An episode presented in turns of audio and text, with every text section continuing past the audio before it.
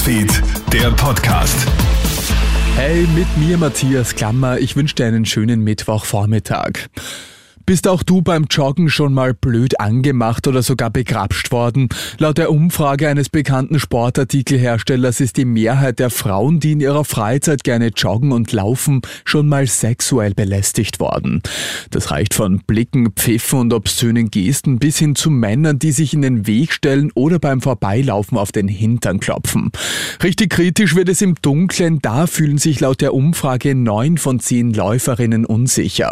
Experten empfehlen, empfehlen, dass man sich hier Laufpartner oder Partnerinnen sucht. Das erhöht die Sicherheit enorm. Und die Laufstrecke sollte gut geplant werden, empfiehlt Personaltrainerin Elisabeth Niedereder von Freestyle.at. Die Route zu wählen, dass man sagt, da ist ein Lokal, da sind mehrere Menschen. Vielleicht laufe ich sogar bei einer Polizeistation vorbei, wenn mir das Sicherheit gibt. Also vielleicht dann auch nicht die abgelegensten, verwinkelsten Wege wählen, wo kein Ausweg ist, sondern wirklich, wo viele andere Läufer sind. Und man soll auf jeden Fall nicht verängstigt irgendwo reingehen, weil das spürt dann auch sozusagen das Gegenüber.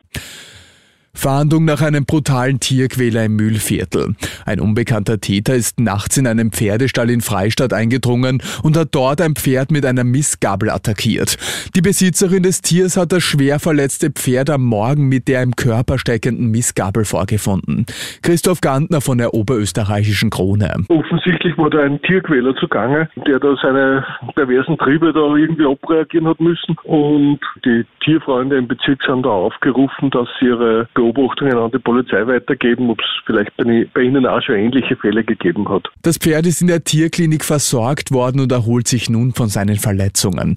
Alle Hinweise in diesem Fall bitte direkt an die Polizei.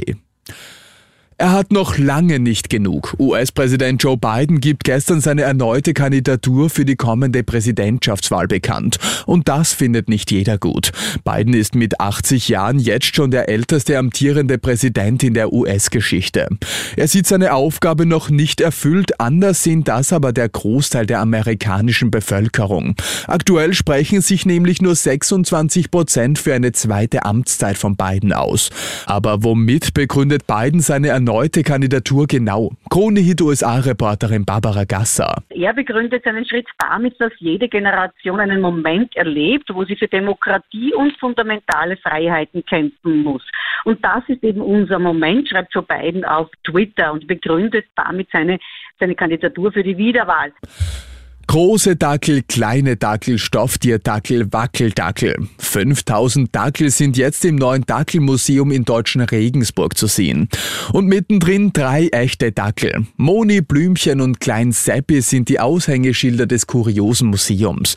Ihre Herrchen gründen das Dackelmuseum vor fünf Jahren in Passau und bringen es damit zur internationalen Berühmtheit. Die ganze Story habe ich dir auch online auf kronehit.at gestellt. Und das war's schon wieder mit den wichtigsten Infos bis jetzt. Den nächsten Podcast gibt's dann wieder am Abend. Schönen Tag dir. Krone Hit Newsfeed, der Podcast.